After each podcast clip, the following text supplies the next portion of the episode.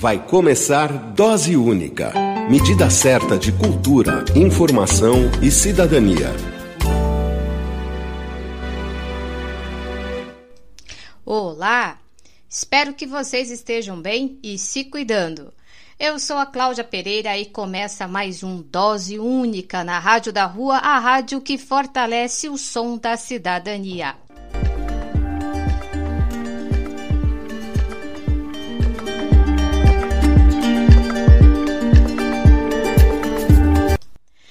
Mando um salve para os amigos ouvintes. A Eliette Salazar, Márcio Paz, Jaqueline Barbosa, Higino de Andrade, Inês Godinho, Marcelo Barbosa e todos que seguem ligados no Dose Única aqui na Rádio da Rua.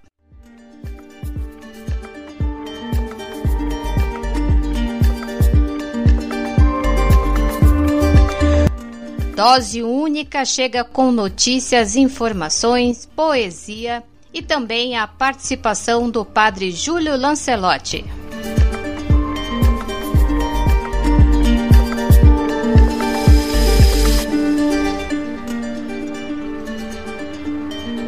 Bom, meus amigos, semana passada foi ainda mais pesada, né? Muito pesada. O país registra mais de 420 mil mortes, mais de 15 milhões de contaminados e só 16% da população está vacinada. Complicada a nossa situação. E, e a arte ficou órfã. Nós ficamos órfãos com a partida do ator Paulo Gustavo, de 42 anos, o eterno Dona Hermínia, que foi vítima da Covid-19. O Paulo fazia a arte que, que vivemos dentro de nossas casas, ah, nos fazia rir do nosso modo de ser e de viver.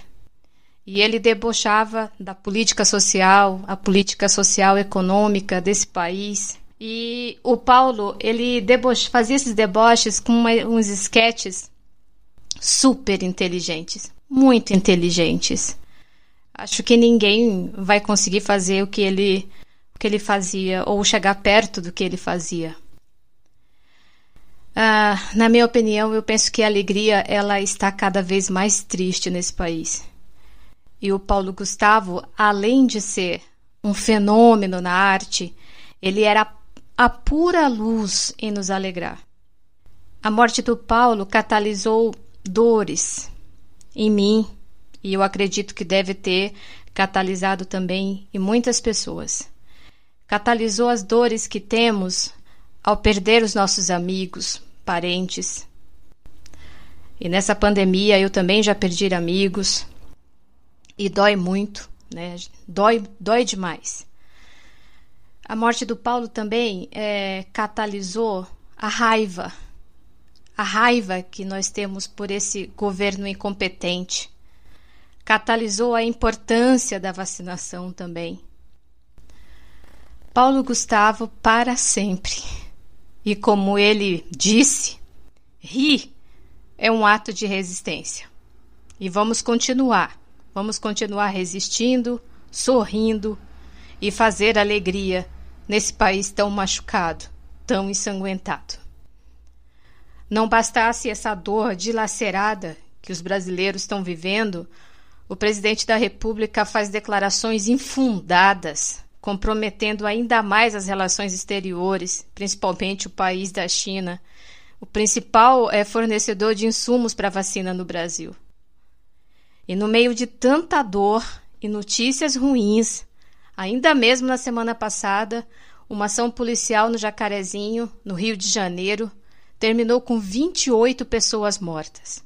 Um massacre vítimas de violência do Estado. 28 pessoas sendo vítimas do Estado.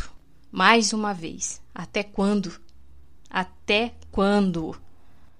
Foi uma semana de muita dor, uma semana de muita revolta. Mas nós precisamos seguir. O humor, ele salva, ele transforma, alivia, cura, traz esperança para a vida da gente. Eu fico muito feliz e orgulhoso de ser artista e mais ainda da comédia ser tão forte em mim. Rir é um ato de resistência. Então diga o quanto você ama quem você ama. Mas não fica só na declaração, não, gente. Ame na prática, na ação. Amar é ação, amar é arte. Muito amor, gente. Até logo.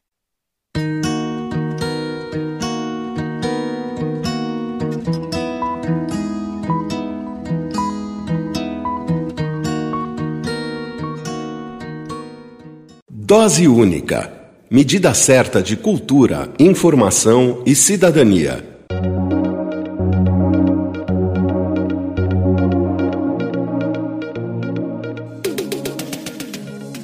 Seguimos agora com as nossas doses de notícias e informações.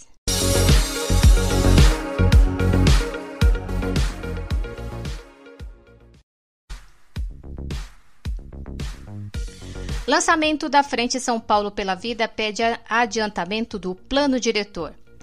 Com o questionamento a quem interessa a revisão do plano diretor estratégico em meio à pandemia da Covid-19, a Frente São Paulo pela Vida tem como objetivo evitar a revisão do PDE. Mais de 400 entidades, entre movimentos e coletivos, assinaram uma carta solicitando uma agenda emergencial de intervenção na cidade na área de, de, política urbana que possa garantir a proteção da vida de cidadãos paulistanos. No texto, os movimentos afirmam que a realização da revisão do plano diretor só pode ser feita quando a pandemia estiver plenamente controlada pois sem a participação social presencial e a mobilização dos territórios, essa revisão privilegiará o setor imobiliário. Raquel Ronick, que é a arquiteta urbanista e professora da Faculdade de Arquitetura de Urbanismo da USP, reforçou o apelo para agenda emergencial e implementação de uma política pública, principalmente para a população mais vulnerável. Mas estamos pedindo também ao vice-prefeito em exercício agora, aos vereadores da Câmara Municipal de São Paulo, aos cidadãos de São Paulo, estamos apelando para que, que se interrompa imediatamente o processo de revisão do plano diretor e se assuma na prefeitura a absoluta prioridade de implementação.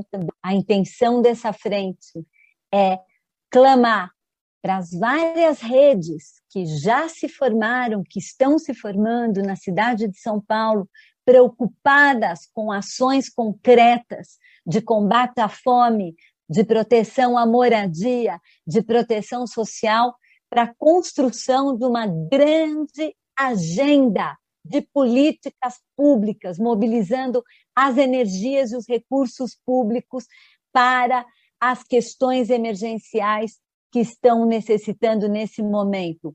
Moradia, transporte, alimentação e segurança alimentar, saúde, acesso à saúde, né? essas, essas redes que já estão colocadas aqui, que nós gostaríamos de constituir uma grande frente para que essas possam é, construir uma agenda imediata, emergencial, de recuperação e proteção social na cidade de São Paulo, que é isso que estamos pedindo, e estamos também aqui dispostos a colaborar. O Plano Diretor é um projeto de cidade que organiza espaços territoriais e é elaborado pela Prefeitura, pelo Poder Executivo. O atual Plano Diretor Estratégico de São Paulo foi criado por uma lei municipal que entrou em vigor em 2014 e orienta o crescimento e desenvolvimento urbano da cidade.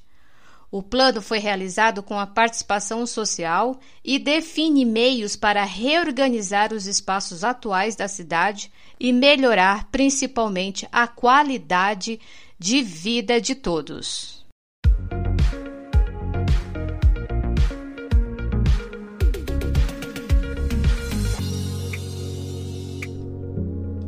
Endividamento dos mais pobres cresce no país. Os números dos brasileiros mais pobres e endividados aumentou 22,3% no mês de abril. foi o que apontou o levantamento da Fundação Getúlio Vargas. O desemprego e a redução do auxílio emergencial são fatores que mais contribuíram para esse aumento.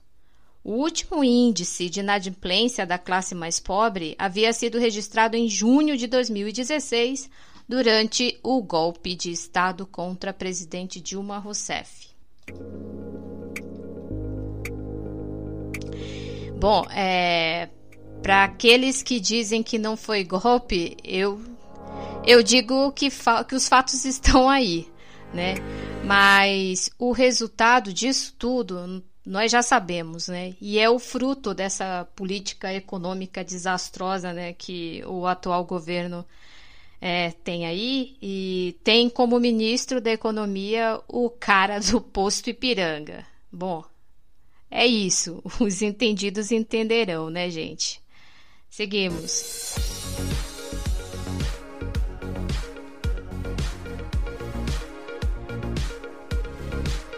Prefeitura antecipou a operação Baixas Temperaturas. A Prefeitura de São Paulo diz que antecipou a operação Baixas Temperaturas no, no dia 30 de abril para reforçar os trabalhos da rede de abordagem e acolhimento da população em situação de rua. A operação, que tem um prazo de cinco meses, foi antecipada por efeitos da pandemia e das ondas de frio na cidade.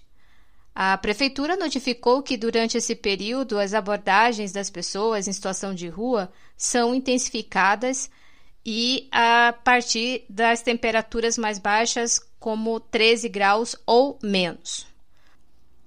A SMADES e o SPTrans, nessa operação de baixa temperatura, disponibilizaram ônibus em pontos específicos da região central, onde a concentração de pessoas é maior para transportar aos centros de acolhida. E a central SP156 reforçou a orientação para que os paulistanos possam também ajudar na operação.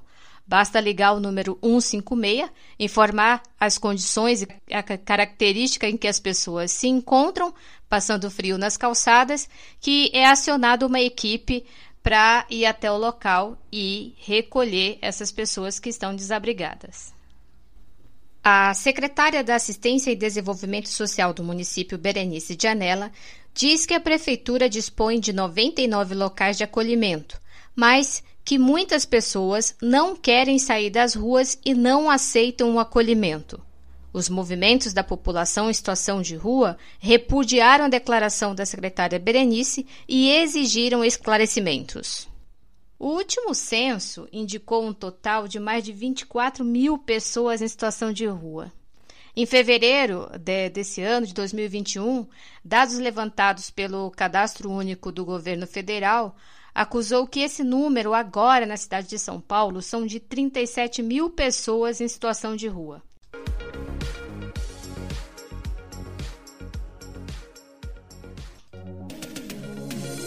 Agora vale um comentário aqui. Ah, bom, são 99 centros de acolhidas, mas nem todos têm condição de, de acolher, gente. Isso é fato. Eu mesma ouço isso da, da Pop Rua. São 99 centros de acolhida, sem condições para acolher. Ninguém quer dormir em um local precário sem higiene. Muitos não vão nos centros de acolhida porque dependendo do local para onde eles forem é, levados, eles vão dormir aglomerado. Eu acho que talvez a secretária é, tenha esquecido que a Pop Rua também está vivendo na pandemia. E a questão dos centros de acolhida é um problema muito grande na cidade de São Paulo. E 99 centros de acolhida, eu eu vejo, eu não consigo imaginar é, 99 centros de acolhida para esse número que nós estamos agora de aproximadamente 37 mil pessoas, né? Bom, é, eu tenho que. A gente precisa conversar com alguém para nos explicar direitinho como funciona isso. Mas o fato é que essa operação é mais uma para ilustrar, como bem diz aí um dos representantes do movimento da Pop Rua e é bom a gente ficar de olho, porque o orçamento destinado para a Secretaria de Desenvolvimento Social do município é na casa dos bilhões, gente.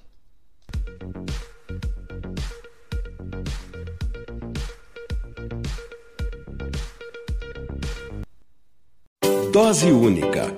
Medida certa de cultura, informação e cidadania.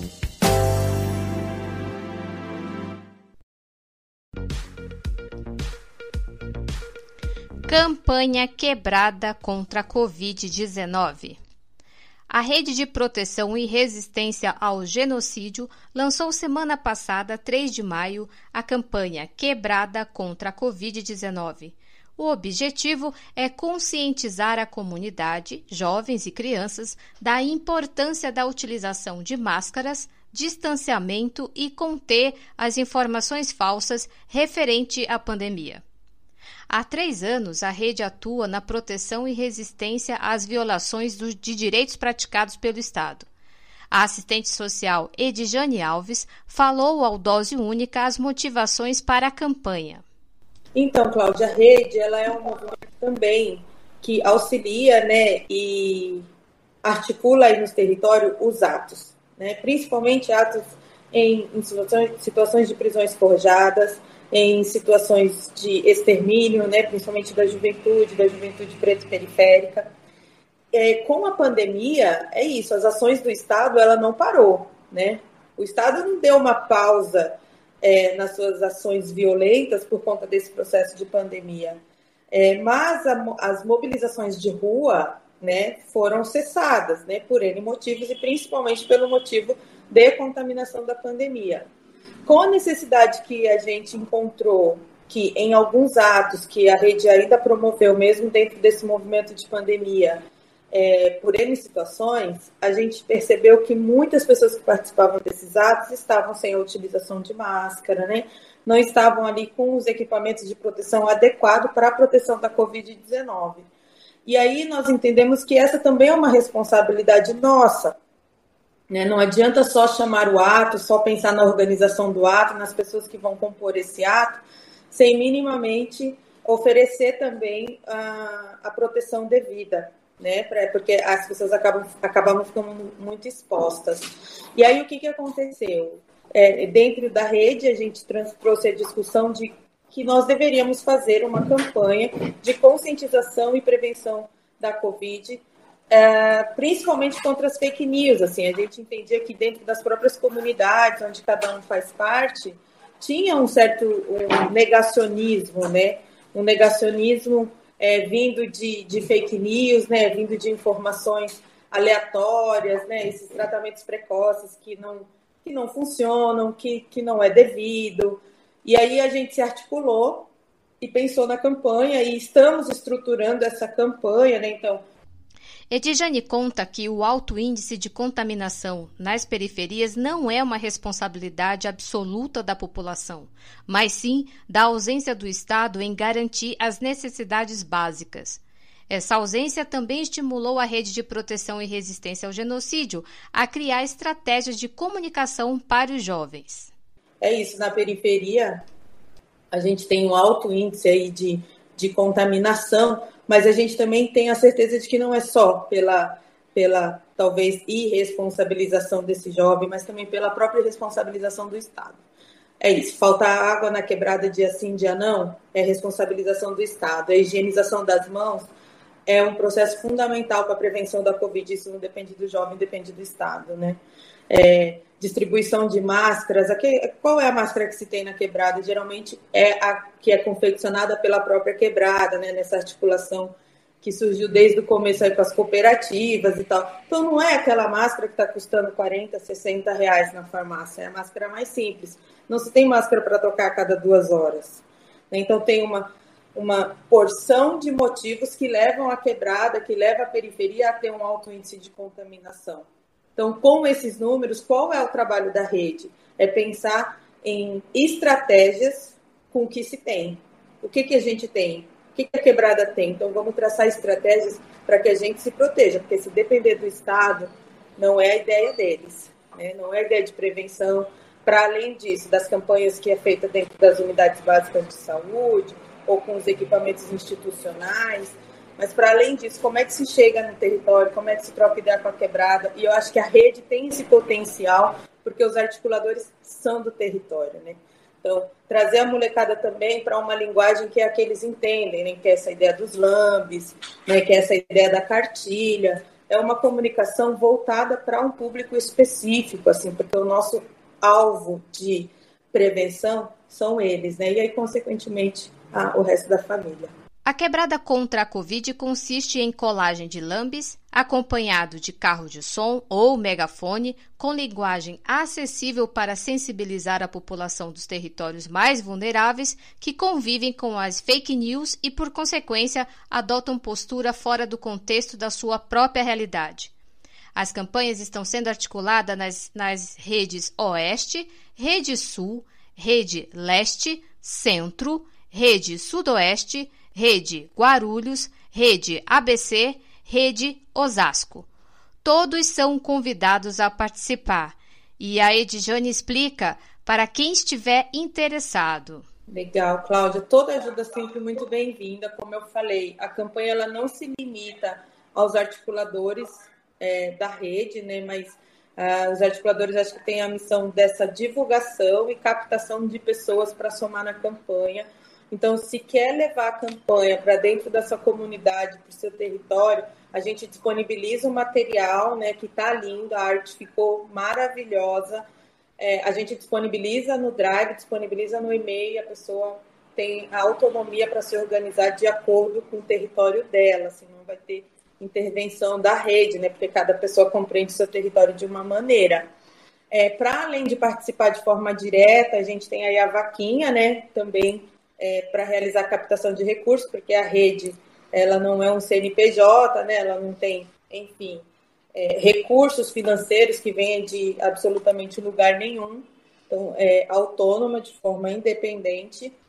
Ah, para além disso, quem se interessar pela campanha, para contribuir com música, quem é artista aí, quiser fazer um jingle, quiser fazer uma rima, quiser fazer uma poesia, quiser fazer um relato, pode entrar em contato com a gente e aí a gente, né, vocês mandam o material pronto, a gente manda para a galera da comunicação é, e a galera da comunicação vai dar um jeito de fazer essa divulgação também nas nossas redes sociais. Então a gente está lá no Instagram, Rede contra o Genocídio SP, uh, no Facebook, Rede contra o Genocídio, Rede de Proteção contra o Genocídio, e tem o e-mail também.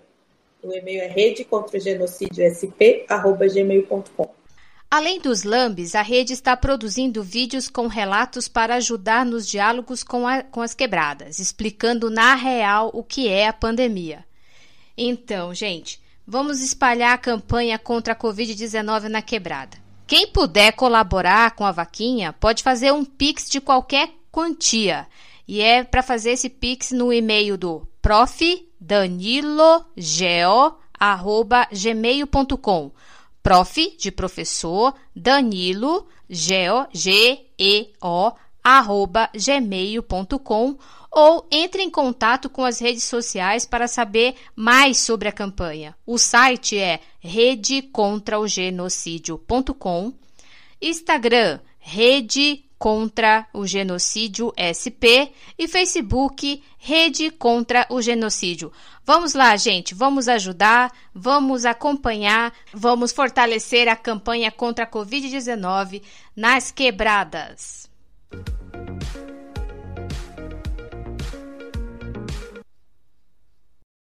Dose única. Medida certa de cultura, informação e cidadania.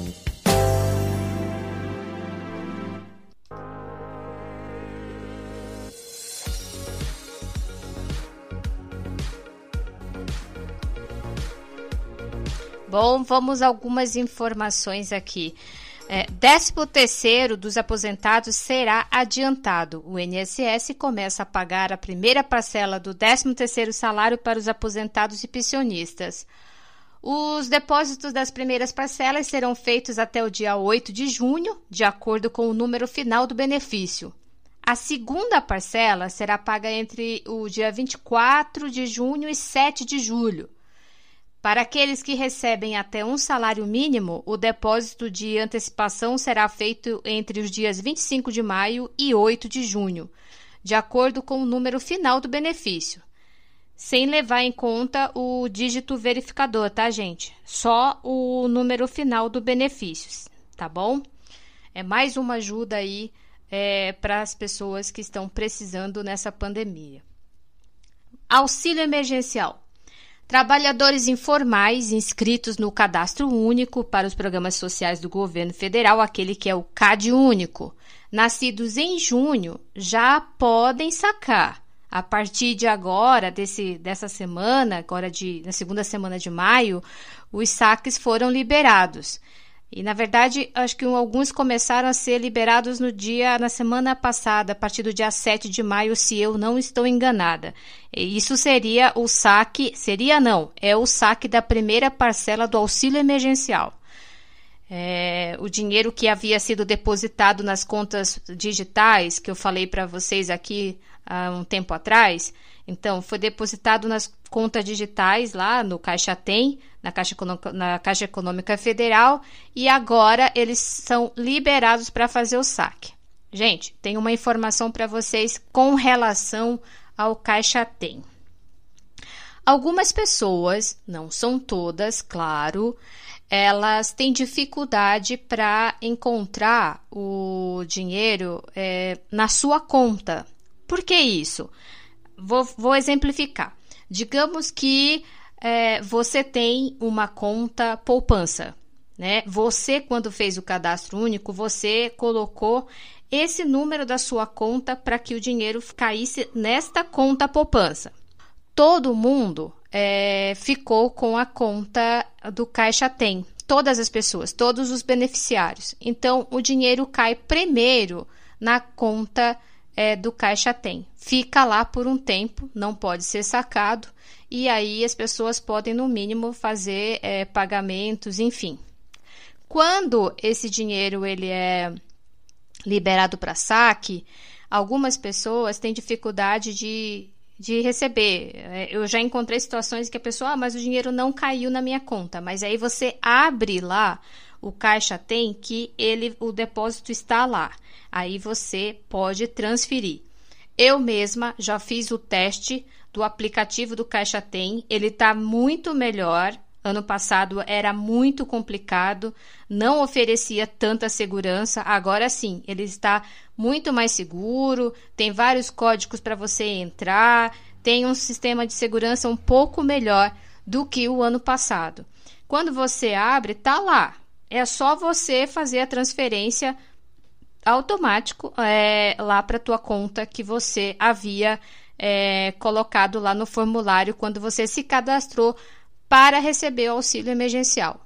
Então, aquelas pessoas que por alguma razão o dinheiro não caiu na sua conta, eu peço que, por favor, dá uma olhadinha no Caixa Tem, baixa o aplicativo e vê se o dinheiro está lá. Se não tiver, aí sim, gente, aí vamos ter que procurar aí as agências da Caixa Econômica Federal. Mas antes de ir lá para a Caixa Econômica para saber se o dinheiro está lá ou não, façam isso ou peçam para alguém de sua confiança verificar para você, tá bom?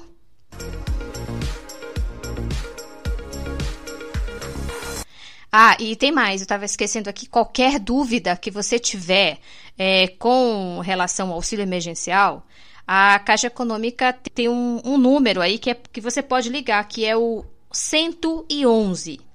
É esse número da Caixa e ele funciona de segunda a domingo, das 7 até as 22 horas.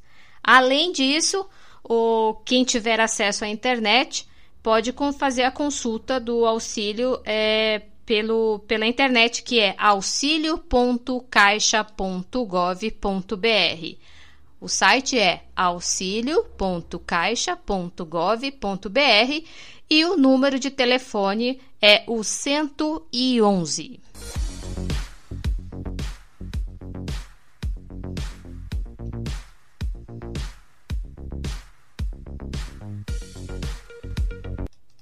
As notícias que você acabou de ouvir além das produções independentes do Dose Única, teve também como fonte a comunicação da Prefeitura de São Paulo, Portal de Notícias G1, Instituto Brasileiro de Economia Fundação Getúlio Vargas, Periferia em Movimento, Agência Brasil e também a Caixa Econômica Federal.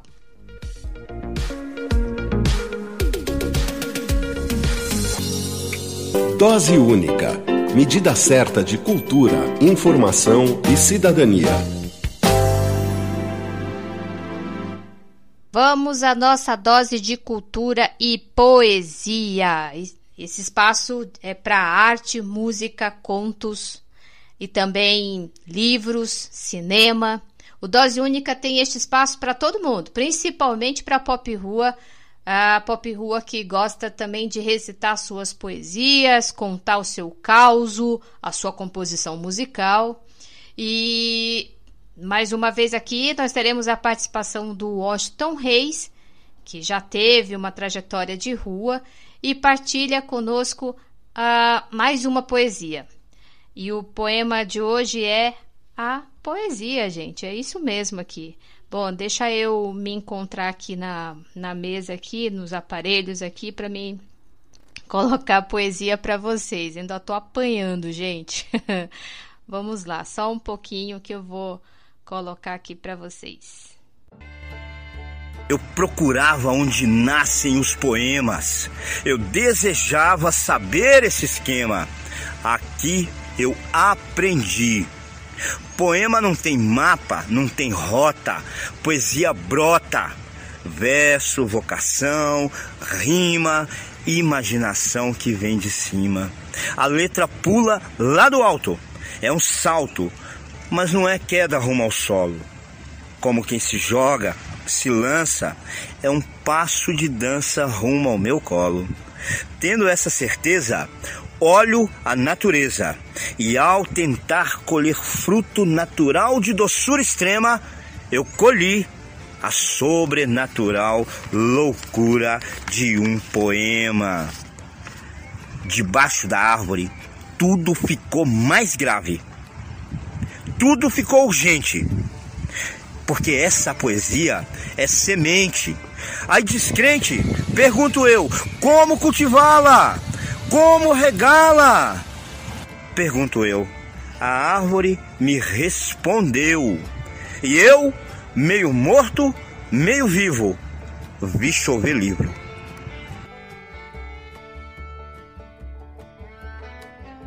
E essa foi a poesia do Washington Reis, grande poeta mineiro.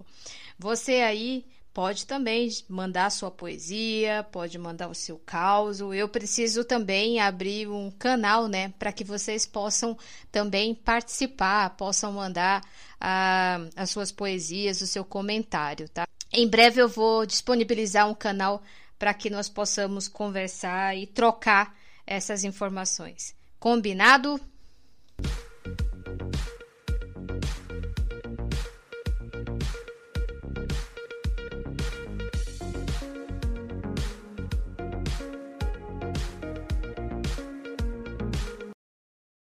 Dose única.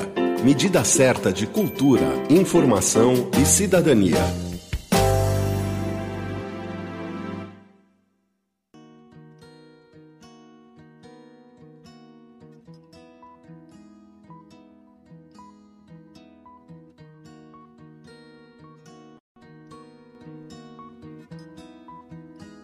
Hoje, na coluna do Dose Única, a troca de ideias é com o Padre Júlio Lancelotti, líder religioso, 35 anos de sacerdócio, é referência nacional em defesa dos direitos humanos e convive com a população de rua da cidade de São Paulo.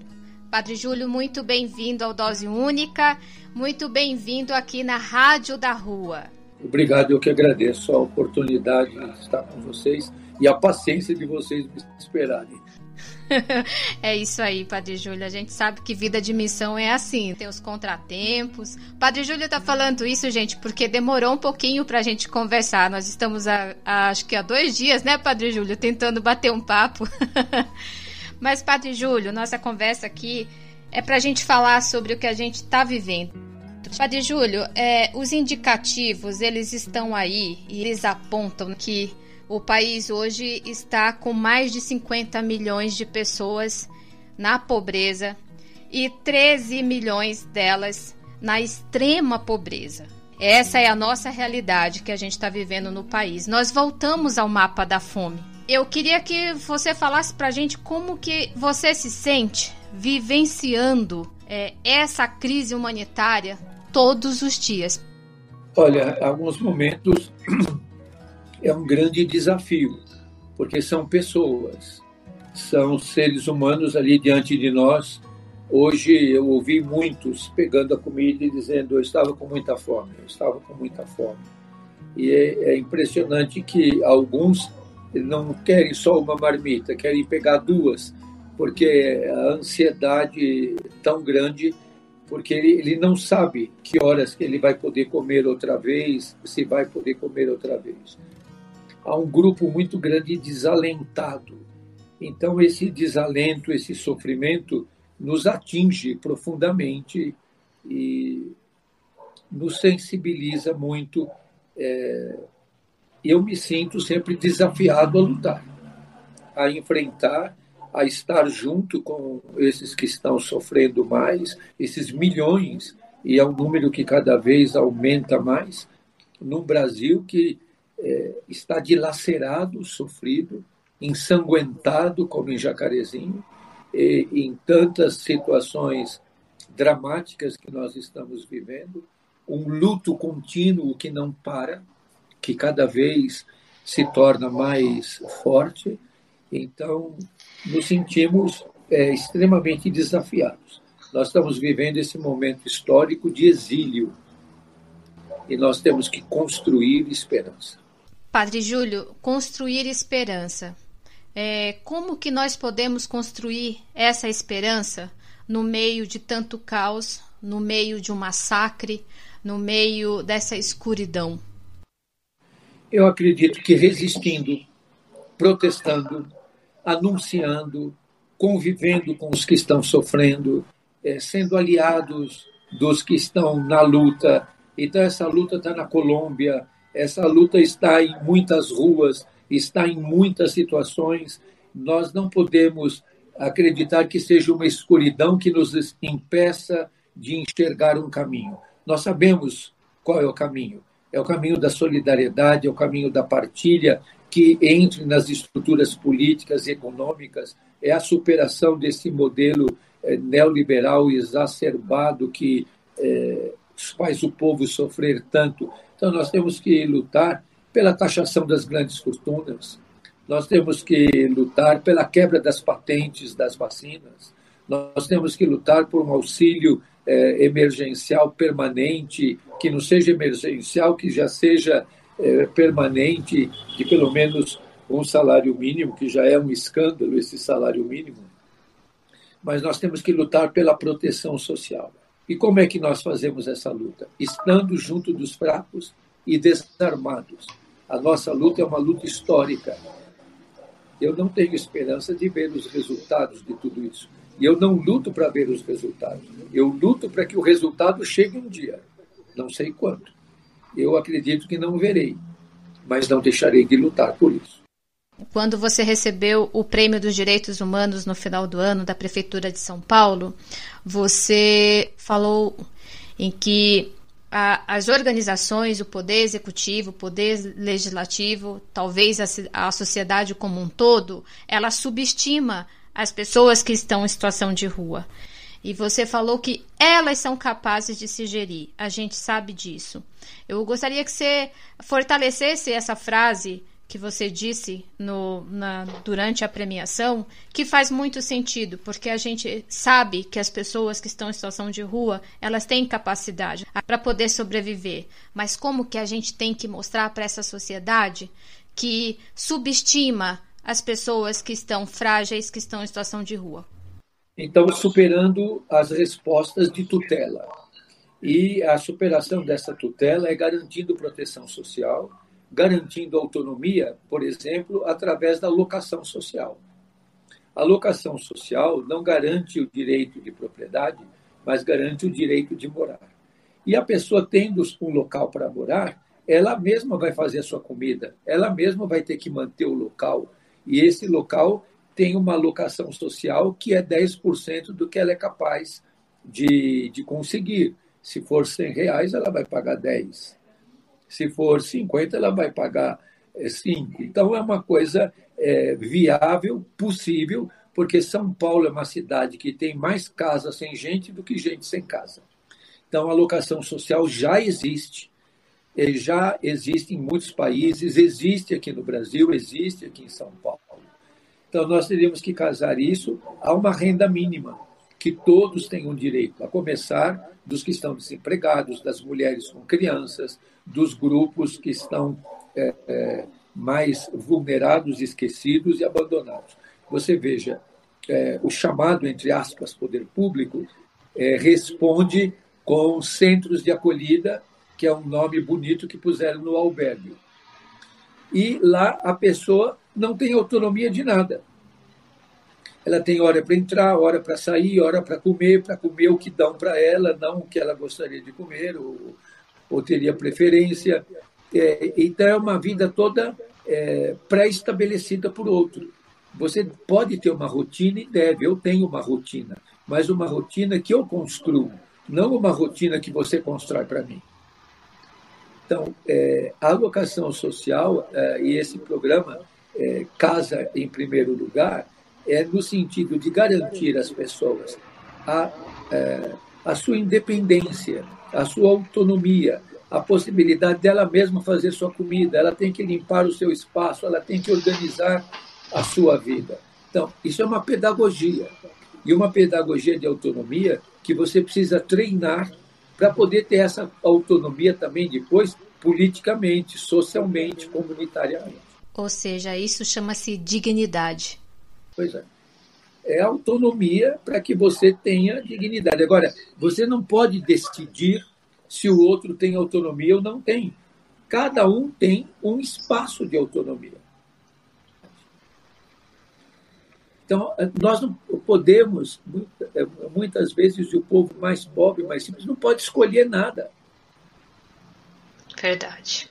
Tudo é imposto, tudo é imposto, tudo é decidido por. O outro que decide que comida você vai comer, o outro que decide que roupa você vai vestir, o outro que decide tudo na tua vida. Então, é, a população em situação de rua é uma população que perde todo espaço de liberdade, porque não pode fazer nenhuma escolha. Padre Júlio, é, quem está nos ouvindo, nós falamos aqui sobre as pessoas que estão em situação vulnerável, é dolorido, é cansativo, mas como que, eh, que a gente pode reverter essa situação para que ela não seja exatamente só uma caridade, mas que a gente consiga resgatar essas pessoas para que elas possam seguir as suas vidas, já que o poder, é, o poder legislativo, o poder executivo não faz isso e a sociedade é que tem que fazer. Qual a forma ágil que nós podemos alimentar novamente a esperança dessas pessoas? Eu acho que é, nós temos que ter primeiro consciência de que a mudança é histórica. Nós não chegamos ao que chegamos de repente. Nós não fomos dormir de um jeito e acordamos de outro. É um processo histórico. E esse processo histórico, para ser revertido, ele vai ser difícil. Ele vai levar muito tempo. Agora, nós temos que começar a viver aquilo que nós esperamos. Se nós queremos uma sociedade de partilha, nós temos que começar a viver a partilha. Se nós queremos viver uma cultura de autonomia e de liberdade, nós temos que começar a viver a cultura de eh, liberdade agora. Isso tudo gera conflito. Então, a mudança é conflitiva. Você não muda nada sem conflito. Você não muda nada sem dificuldade, sem desafio. E eh, há forças muito poderosas que não querem a mudança. Então a gente precisa ter clareza, discernimento, unir forças.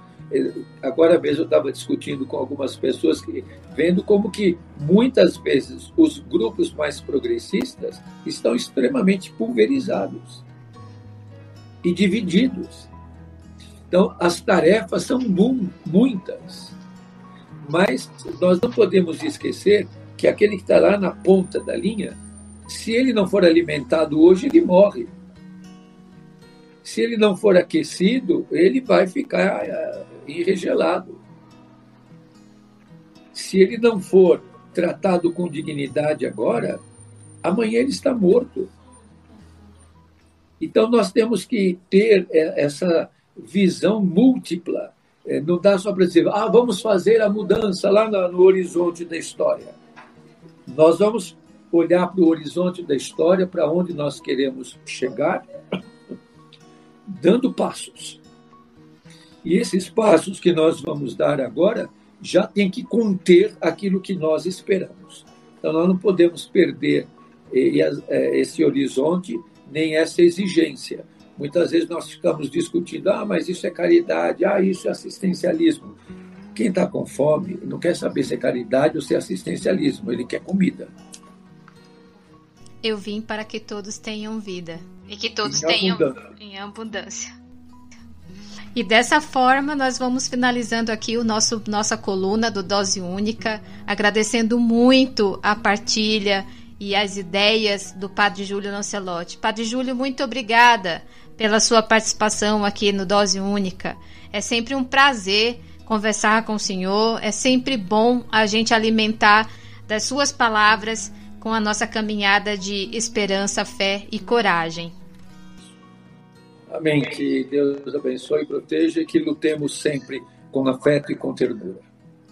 Amém. Obrigada, Padre Júlio. Muito obrigada mesmo, viu? Tchau, tchau.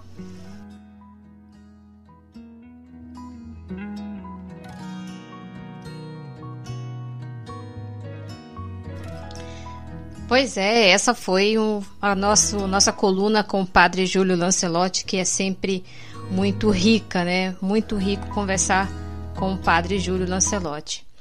E como ele diz, precisamos ainda alimentar nossa esperança e quem tem fome é, não, não fica questionando se isso é caridade ou assistencialismo. É, uma, que, o que mais importa é matar a fome.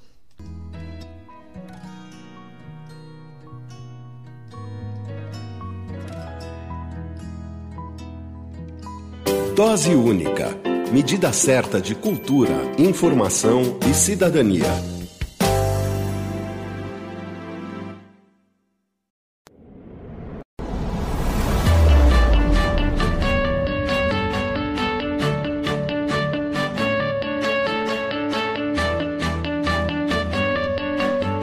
Fala Pop Rua, fala povo, esse também é um espaço para você que tem algo aí engasgado na, na garganta e tem o desejo de falar para todo mundo ouvir o que lhe incomoda. Olá, sou Lucas Amaral, conselheiro do Comitê Pop Rua da cidade de São Paulo. A gente tem vivido uma enorme crise de pandemia da Covid-19.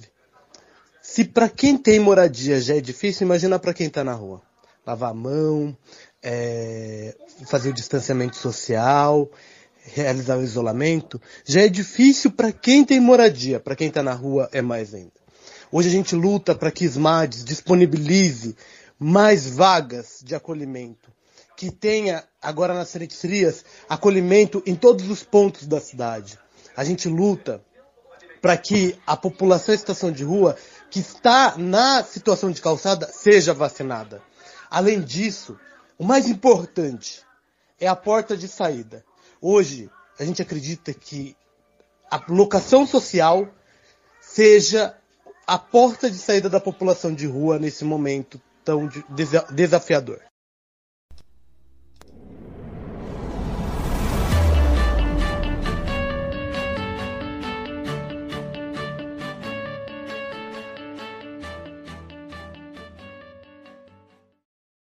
Muito bem, Lucas Amaral, você deu aí o seu recado. Recado dado.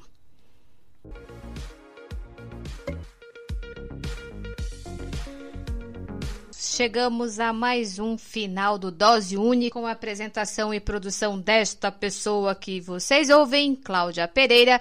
Também agradeço ao meu companheiro de vida, Walter Souza, que colabora nas produções. É isso aí, gente. Eu não ando sozinha, não. Deixo vocês por aqui com a música do Gil, Andar com Fé, porque precisamos continuar na caminhada com muita fé e também muita coragem. Tchau, até lá!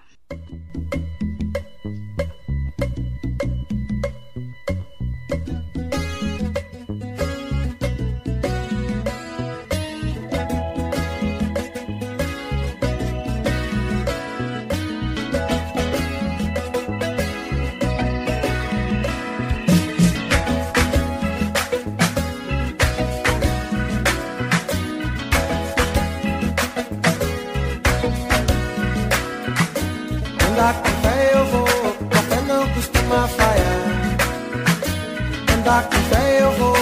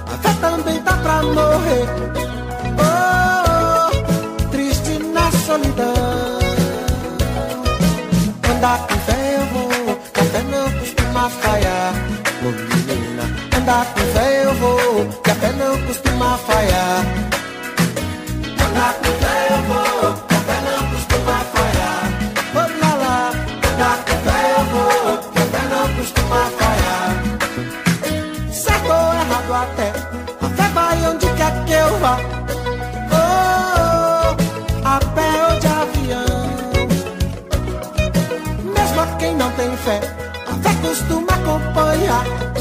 Oh, oh, pelo sim, pelo não. Andar com fé eu vou, Até não costuma falhar. Andar com fé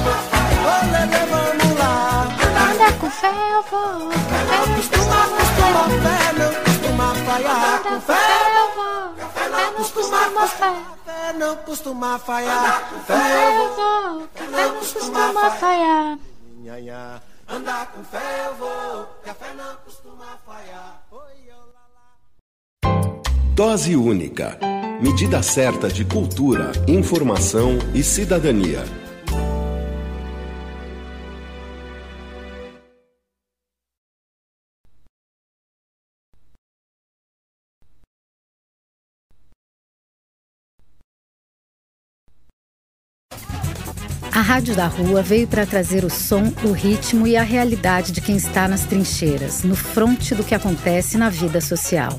É a rádio do papo reto para fortalecer o som da cidadania, do povo de rua e do povo da magia. A rádio que vai falar do que afeta o corpo, a alma e o coração.